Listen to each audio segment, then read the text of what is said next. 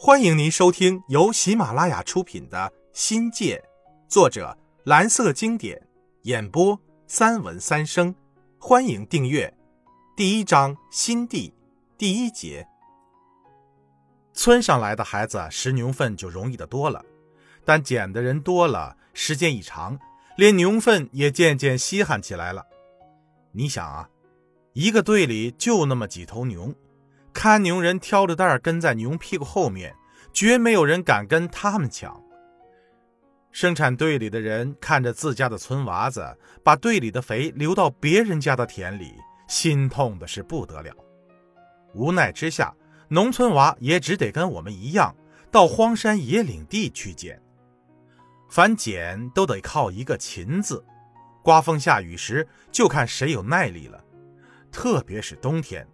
老北风呼呼的吹得人直打哆嗦，为了完成任务，只得硬着头皮上了。现在想来啊，儿时所做的看似甚为滑稽而可笑的事儿，其实代表着我们那一代人在那个时代表现出的淳朴与热忱。学雷锋是很真诚的。二零一四年，我到内蒙古旅游。有一个自费项目是到牧民家体验大草原的牧民生活。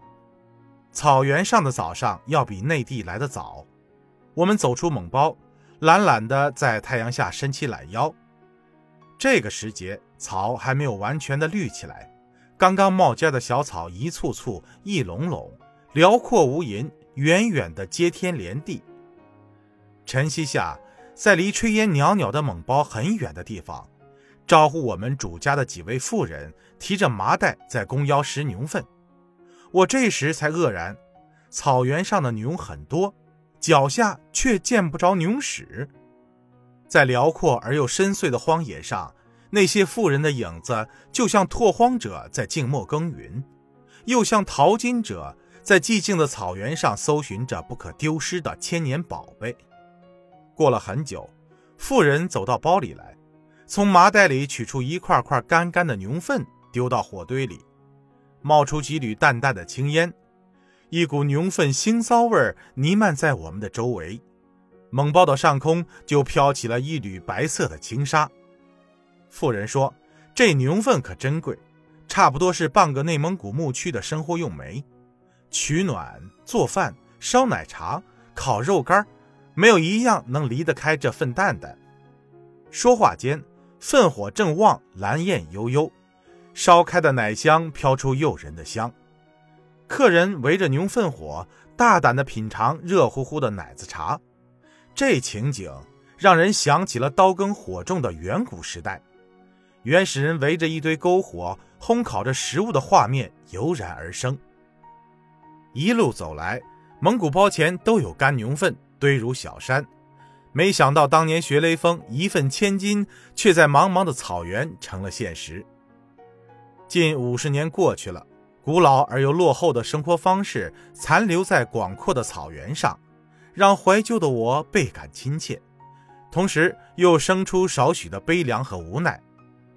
有一次，听在新疆生活了三十年的老舅说，拾牛粪是牧人冬天的活计，寒冬腊月儿。正是点火取暖的季节，可风吹草低见牛羊的北疆，也有千里不见树的雪山草地，牛粪就成了人们的主要火源。